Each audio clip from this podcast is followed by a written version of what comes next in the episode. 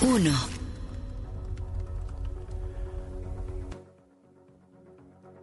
El FBI, sí, el FBI de Estados Unidos, reveló que cuatro ciudadanos estadounidenses fueron secuestrados en Matamoros después de haber sido asaltados. En un comunicado, el FBI de San Antonio, Texas, denunció que hombres armados los atacaron pasando el cruce fronterizo. No se han dado con los nombres de las víctimas, no se ha emitido una ficha con sus fotografías, pero los ciudadanos estadounidenses, se sabe, llevaban una minivan blanca con placas de Carolina del Norte. El FBI solicitó ayuda para localizar a estos cuatro estadounidenses secuestrados e identificar a los responsables del ataque. Ofreció una recompensa de 50 mil dólares por la devolución de estas personas y pistas para detener a los secuestradores. Informaron que la búsqueda se realiza en colaboración con las autoridades federales de México. Matamoros, Tamaulipas, tiene el nivel 4 de seguridad para Estados Unidos. Es decir, la recomendación del gobierno de Estados Unidos es que nadie viaje a Matamoros, Tamaulipas. Y ya ve lo que acaba de suceder no tan lejos de ahí, en Nuevo Laredo, Tamaulipas, con el caso del acribillamiento de los cinco jóvenes. ¿Qué dijo hoy el presidente López Obrador sobre este asunto? Confirmó la, inversión, la versión, o sea, confirmó el secuestro y dijo que ya lo están investigando la Secretaría de Seguridad Federal y el gobierno de Tamaulipas. Se está viendo ya, este asunto fue en Matamoros. Bueno, quiere una recompensa de 50 mil dólares por esta... Sí, pero ya se está atendiendo, ya yo creo que se va a resolver, eso espero, deseo. ¿Que fue por un grupo armado? Sí, son personas de Estados Unidos que la información que tenemos cruzaron la frontera para comprar medicamentos en México y hubo una confrontación de grupos y fueron ellos detenidos. Eso es la información que tenemos. ¿Está trabajando en eso? Sí, todo el gobierno está ahí trabajando. Porque hay momentos fuertes, ¿no? Ahorita en Tamaulipas, Nuevo Laredo, Matamoros también. ¿Qué, le manda, ¿Qué mensaje le manda el gobernador Américo respecto al tema de seguridad? Ah, el gobernador está trabajando este, en eso. Tenemos comunicación constante con él. Ayer todo el día. ¿El FBI? Está trabajando fundamentalmente con la secretaria de Seguridad Pública, con Rosa Isela. El embajador de Estados Unidos en México, Ken Salazar, aseguró que para el rescate de sus cuatro ciudadanos se está haciendo todo de manera conjunta con el gobierno de México. Antes de mediodía, Ken Salazar llegó a Palacio Nacional.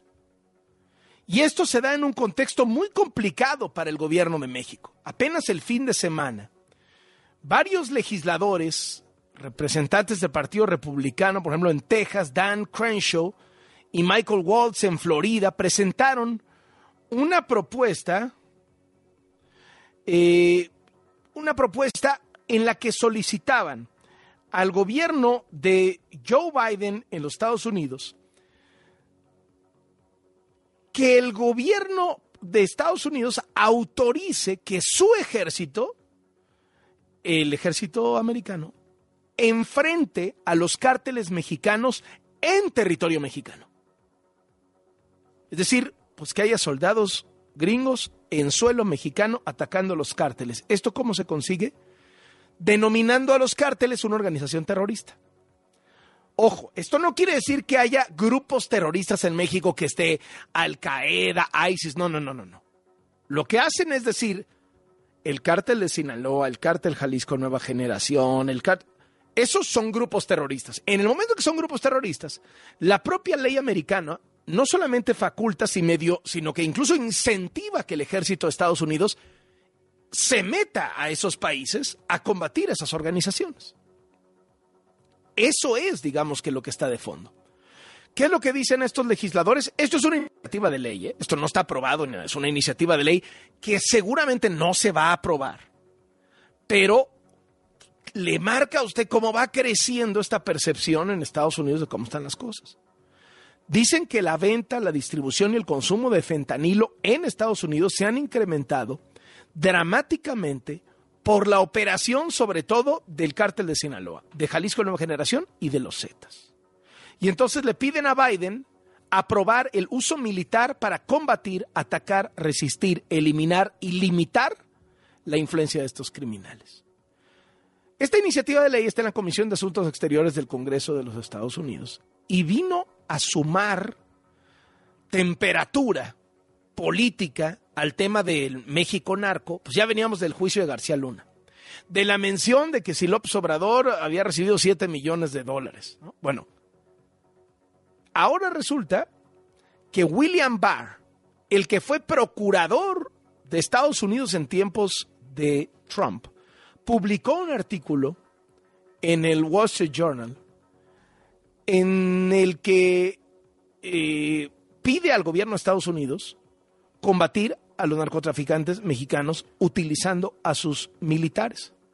Que porque la crisis de fentanilo requiere decisiones determinantes. Pero ojo, ya ve que se supone que López Obrador y Donald Trump, grandes amigos, bueno, pues el procurador de Trump, el que era fiscal en tiempos de Trump, acusó al presidente López Obrador de proteger al crimen organizado.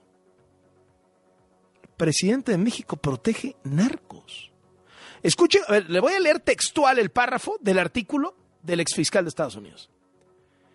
El principal facilitador de los cárteles es el presidente López Obrador, ya que no ha estado dispuesto a tomar medidas que desafíen seriamente a los cárteles. Los protege invocando la soberanía de México para impedir que Estados Unidos tome medidas más efectivas. Y entonces, ¿qué dice Barr? Que Estados Unidos no debe ni puede tolerar la operación de cárteles mexicanos, que ya están inundando con su veneno, con el fentanilo, a su país. La cabeza de la serpiente está en México. Así lo dice el exfiscal y dice que la solución es que el ejército de Estados Unidos combata en México a los cárteles mexicanos. El coordinador de los senadores de Morena y presidente de la Junta de Coordinación Política del Senado, Ricardo Monreal, criticó la propuesta de los legisladores republicanos. Dice, como líder de la mayoría del Senado mexicano, expreso mi rechazo y preocupación ante la iniciativa presentada en enero de este año en el Congreso, que espero sea desechada. En otro tuit, Monreal señaló que esta iniciativa es un ejemplo del uso político que se hace en la lucha contra el narco y representa una regresión a épocas del intervencionismo. Hoy López Obrador se refirió al tema y descalificó la petición de los republicanos. Es más que nada propaganda, porque el día 27 de febrero presentó el Departamento de Estado del Gobierno de Estados Unidos al Congreso su informe sobre terrorismo y da a conocer que no hay en México ninguna vinculación con grupos terroristas. Este es un legislador de Texas, este senador, pues son de los que están en contra de México. Lo paso al costo ahí a nuestros paisanos allá, que recuerden que el que no quiere a su patria no quiere a su madre, porque estos siempre están denostando a México para sacar raja electoral. Cuando aparezca en la boleta, que aunque no conozcan al otro o a la otra candidata, digan está mejor el otro.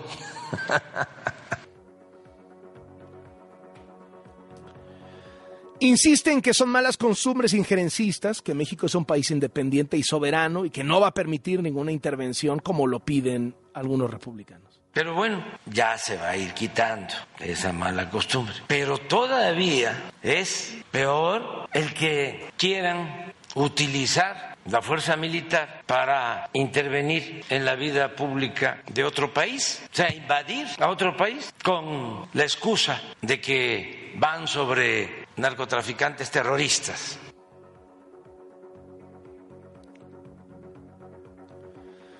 También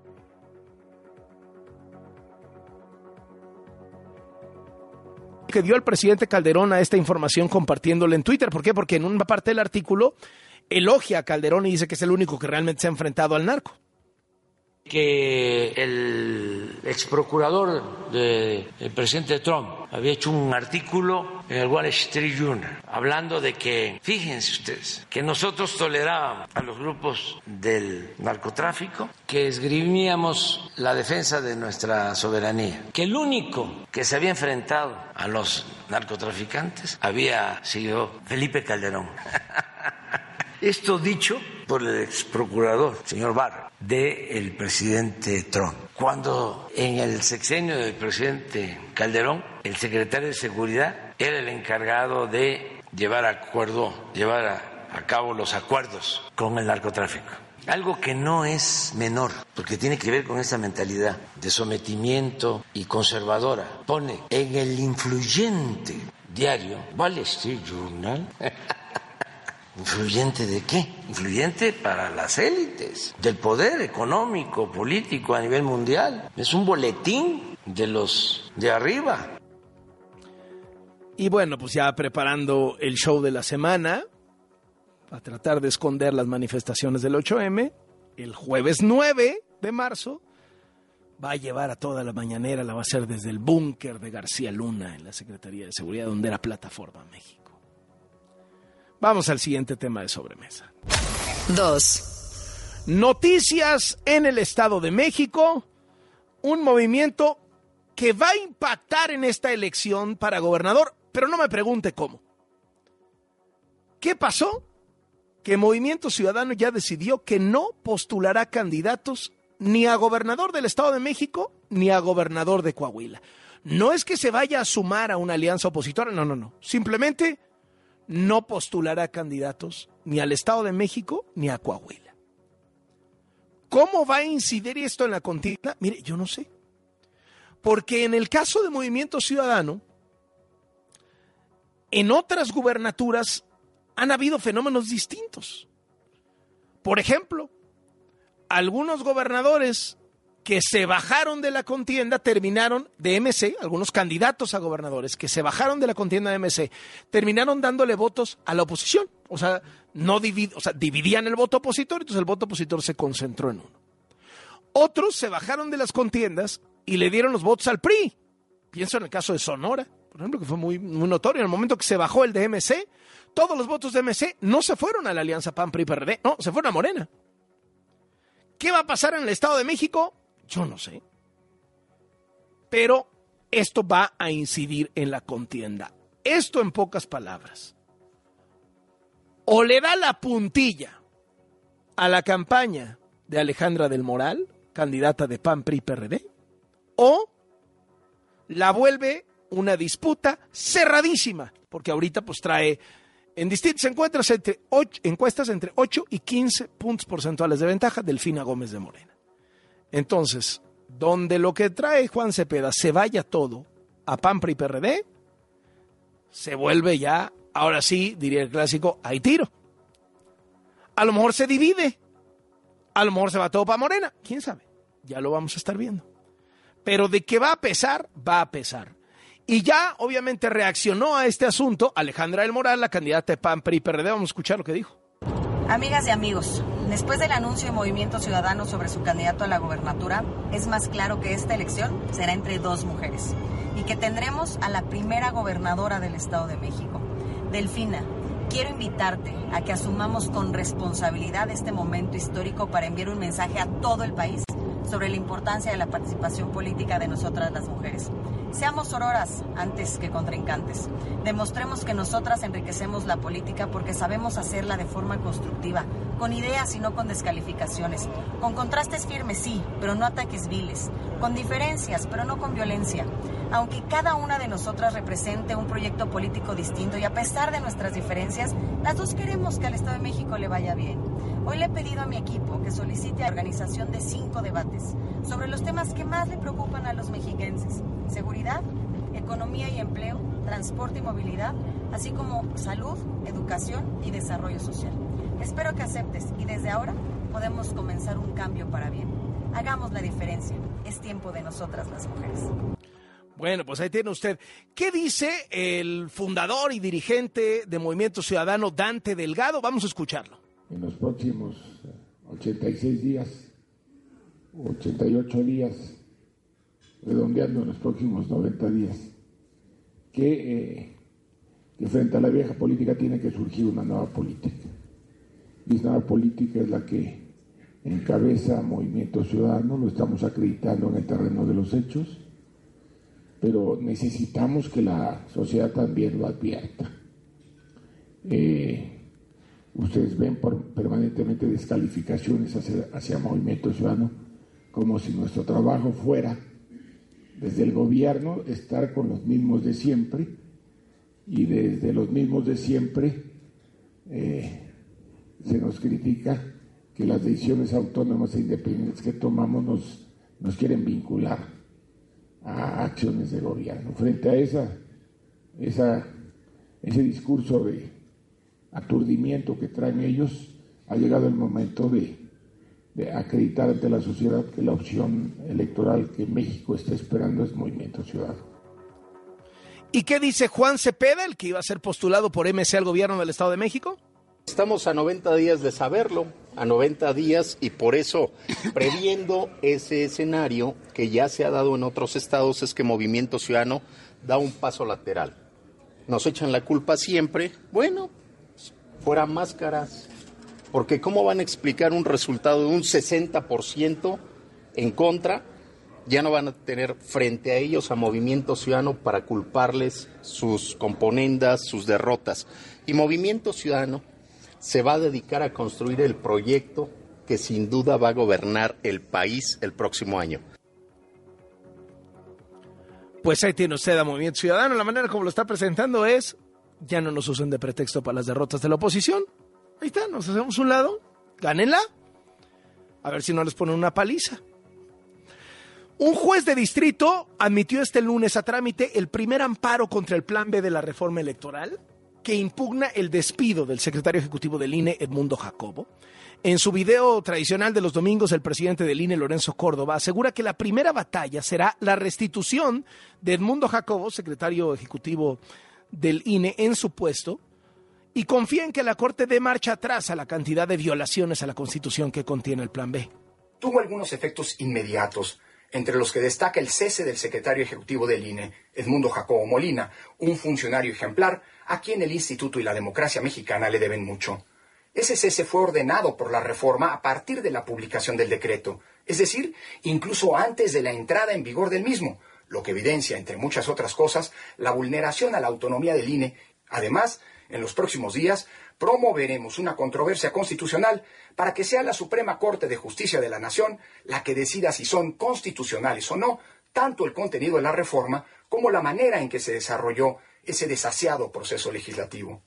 En lo personal, tengo la certeza de que la constelación de inconstitucionalidades de esta reforma no subsistirá la prueba a la que será sometida ante los tribunales de la República. El dirigente nacional de Morena, Mario Delgado, le pidió cuentas a Lorenzo Córdoba.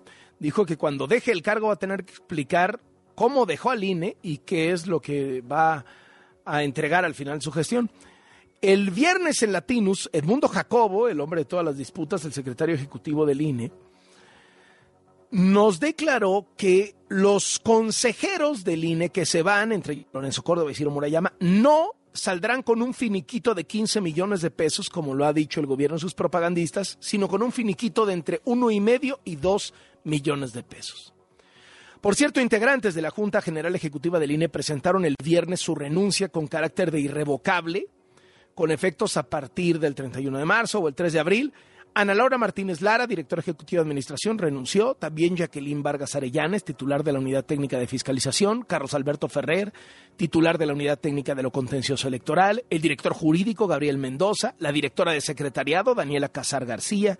Cecilia del Carmen Azuara, titular de Transparencia y Protección de Datos Personales. Laura Correa, titular de eh, Equidad de Género y No Discriminación. Rubén Álvarez, el coordinador de Comunicación Social y vamos a ver cómo sigue esta disputa por el INE que de entrada tiene estas primeras víctimas. El presidente estuvo este fin de semana en Zacatecas y Aguascalientes. Dijo que en materia de seguridad están trabajando para pacificar Zacatecas. ¿Cómo se ha descompuesto Zacatecas? Que pues ahí qué pretexto. Alcalde de Morena, gobernador de Morena, presidente de Morena. Y aparte morenistas de cepa, ¿no? O sea, los Monreal, etcétera. Bueno, violentísimo Zacatecas. En Aguascalientes, durante uno de sus actos, López Obrador fue recibido por miembros del movimiento Frena. ¿Se acuerda de este movimiento anti López Obrador? Que le gritaron fuera López, fuera López. Esto sucedió en la escala que hizo López Obrador en Aguascalientes como parte de su gira de fin de semana. Vamos al siguiente de sobremesa. 3. No puede el presidente de México con que la presidenta de la Suprema Corte nos haya puesto de pie para hacerle la reverencia el 5 de, febrero, cuando fue lo de la el aniversario de la Constitución en Querétaro. No, no.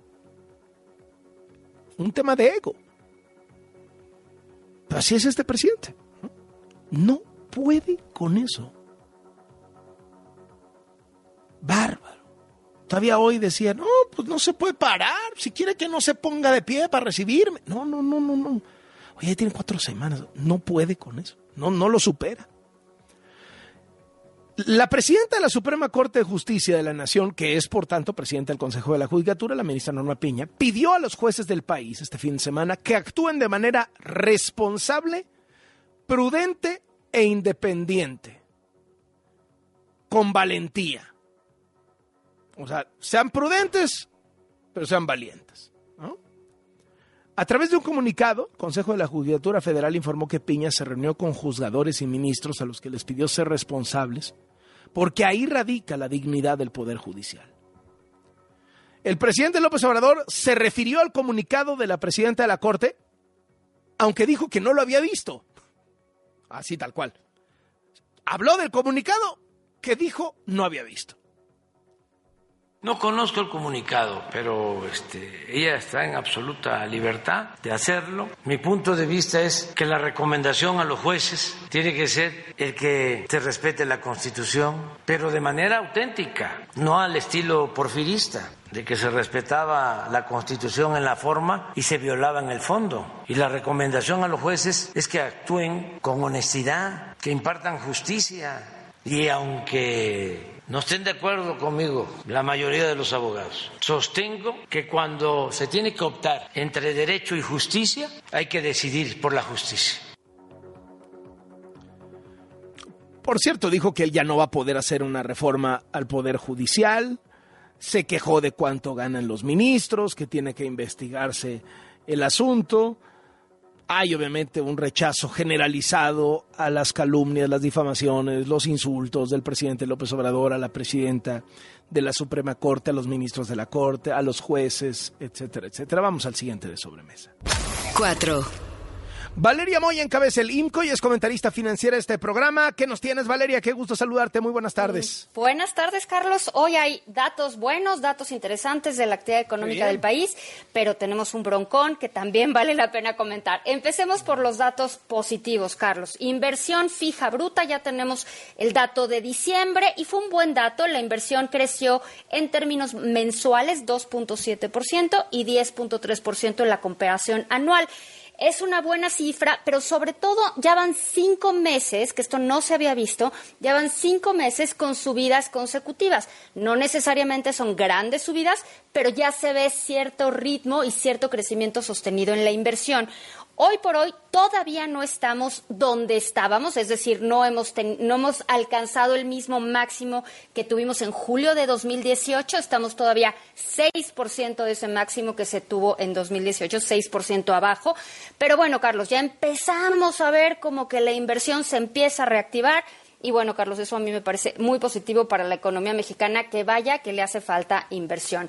Lo que creció también bien, con menos ritmo, pero creció de forma interesante, fue el consumo. El consumo creció 1% en su comparación mensual y 3.8% en su comparación anual. Son buenas cifras de consumo. El consumo ha sido relativamente más consistente que la inversión en términos de crecimiento.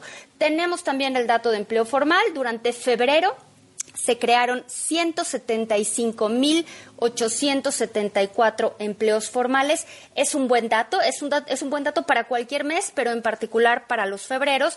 Y lo que se vuelve más interesante, Carlos, es dónde se generó este crecimiento. Pues el crecimiento en gran medida lo acumularon, el crecimiento del empleo se concentró en Tabasco. Carlos, ninguna sorpresa, no sé si hayas oído que ahí se está construyendo una refinería, pero bueno, ahí se está generando empleo. Baja California Sur y Quintana Roo. Y pues bueno, Baja California Sur y Quintana Roo son de los estados que más rezagados estaban por el tema de la pandemia y el golpe en el sector turístico. Entonces, todo parece indicar que Baja California Sur y Quintana Roo ahí empiezan ya a agarrar ritmo también en términos de crecimiento del turismo. ¿Te acuerdas, Carlos, que habíamos dicho que las carreteras no iban a subir de precio, pero que nos iban a informar y que demás? Bueno, pues ya nos informaron que a partir de hoy se va a incrementar la tarifa de ciertas carreteras en 7.82%.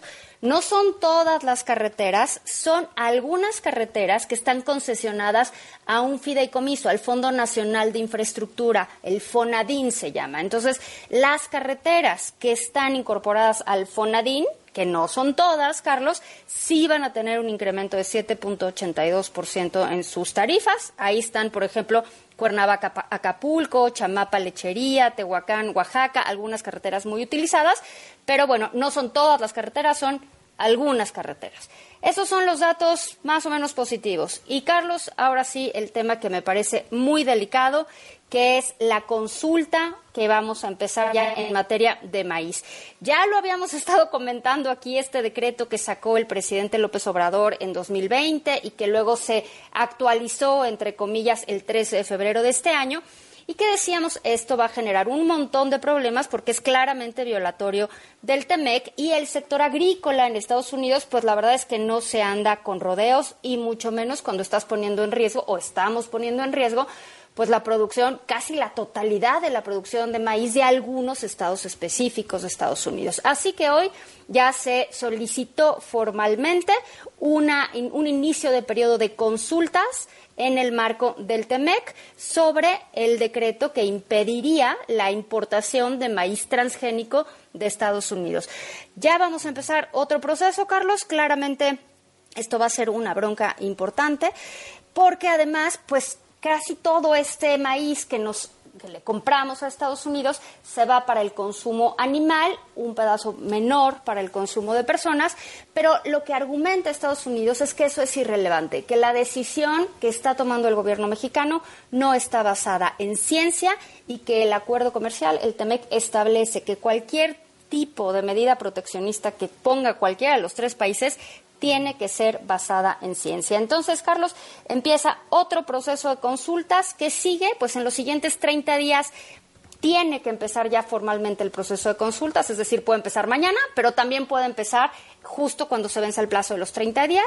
Y lo que ya hemos visto en materia energética, empieza un periodo de consultas, una conversación, una plática de 75 días y luego, pues si no, puede empezar el panel. Pero ¿te acuerdas, Carlos, que hace un par de semanas Raquel Buenrostro se reunió con algunos legisladores estadounidenses y nos dijo, no, hombre, nos fue increíble, los, los agricultores estadounidenses entendieron muy bien el problema.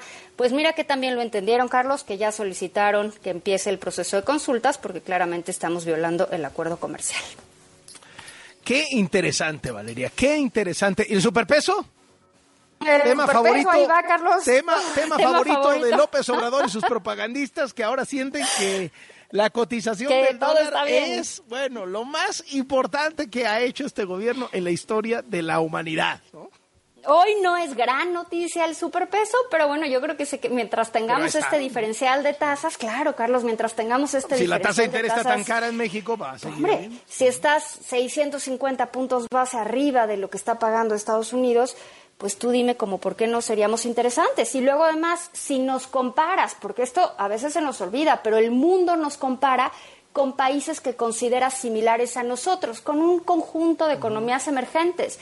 Y entonces de repente el mundo voltea a ver a Argentina y voltea a ver a Brasil y voltea a ver a Perú y voltea a ver a Colombia y dicen, bueno, México es un paraíso, vamos a llevar recursos a México y de pasada nos aprovechamos de esta súper tasa de interés que está pagando. Entonces, Carlos, yo creo que ahí está gran parte de la explicación pero bueno, podemos pensar que es la medida más interesante y otros podemos saber que, que no es así, ¿no? que no es una medida de fortaleza ni de debilidad de la economía. Gracias, Valeria, gusto saludarte. Igualmente, Carlos, hasta luego. Hasta luego, una y media. Cinco. Mi querido Beto Lati. Qué gusto, Tengo Carlos. siete razones para abrazarte este fin de semana. Estoy convencido que estás muy contento, yo lo sé.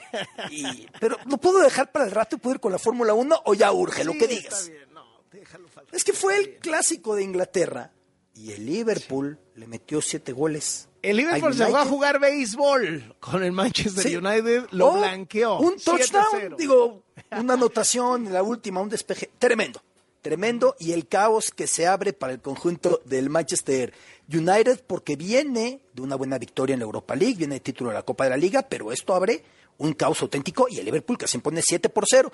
Pero te voy a dejar esto en las dos secciones, Carlos, para que veas que tengo ganas de hablar de lo que te interesa, ¿no? Porque sé lo que estuviste haciendo ayer por la mañana, conozco lo ávido que eres de la Fórmula 1. ¿Qué inicio de temporada tuvimos? Red Bull mandando completamente, Max Verstappen en otra dimensión, el vigente campeón, tiene dos títulos al hilo, va por el tercero y todo hace indicar que lo va a conseguir. Y detrás Checo Pérez de entrada perdiendo la segunda plaza a manos de Charles Leclerc, el monegasco de Ferrari, pero recuperando la misma en la vuelta 26. Luego Leclerc se fue quedando, termina siendo rebasado por su coequipero Sainz, termina abandonando. Y la gran noticia es que Fernando Alonso, el veteranísimo piloto español, campeón dos veces cuando era muy joven, 2005 y 2006, tenía 25 años por entonces. Después dejó la Fórmula 1, ha regresado, es una leyenda viviente y con 41 años de edad vuelve a ser competitivo y se sube al podio. Tenía sin hacerlo un par de temporadas y acompaña en el mismo a Checo y a Verstappen. Checo termina en segundo sitio. Decía Checo, un poco en broma y un poco en realidad, que fueron tres Red Bull en el podio, porque el actual director técnico de eh, Aston Martin, donde está Fernando Alonso, Dan Fallows, trabajaba precisamente con Red Bull hasta hace muy poco tiempo y entonces con parte de esa experiencia, de ese aprendizaje, está llevando muy alto al equipo en el que Alonso es la figura y demuestra que Aston Martin va a ser competitivo y yo pienso que Ferrari tendrá que ir creciendo, aunque otra vez Ferrari como la temporada pasada, con infortunios en momentos cumbre. ¿Cuántas veces la temporada pasada no veíamos a Ferrari para algo más y algo pasaba? Ayer sucedió. Hamilton Con iba todo muy y que sólido cambiaron director. con todo y todo. Hamilton iba muy sólido hasta que aparece el propio Alonso y lo rebasa, remitiéndonos a momentos en los que fueron coequiperos con una alta cuota de rivalidad, el asturiano y el británico, y finalmente el podio es con Verstappen, con Checo y con Alonso, el mejor inicio de temporada en la historia de Checo. Nunca había subido al podio en la primera carrera, su mejor había sido quinto lugar, así que en Bahrein es segundo, y esto nos hace pensar en una temporada muy parecida a la pasada, con Red Bull mandando y ojalá con Checo repitiendo constantemente los podios para a lo mejor imponer la mejor marca que haya tenido, Carlos. Gracias, muchísimas gracias, Beto Lati, un abrazo. Siete veces de nada, saludos.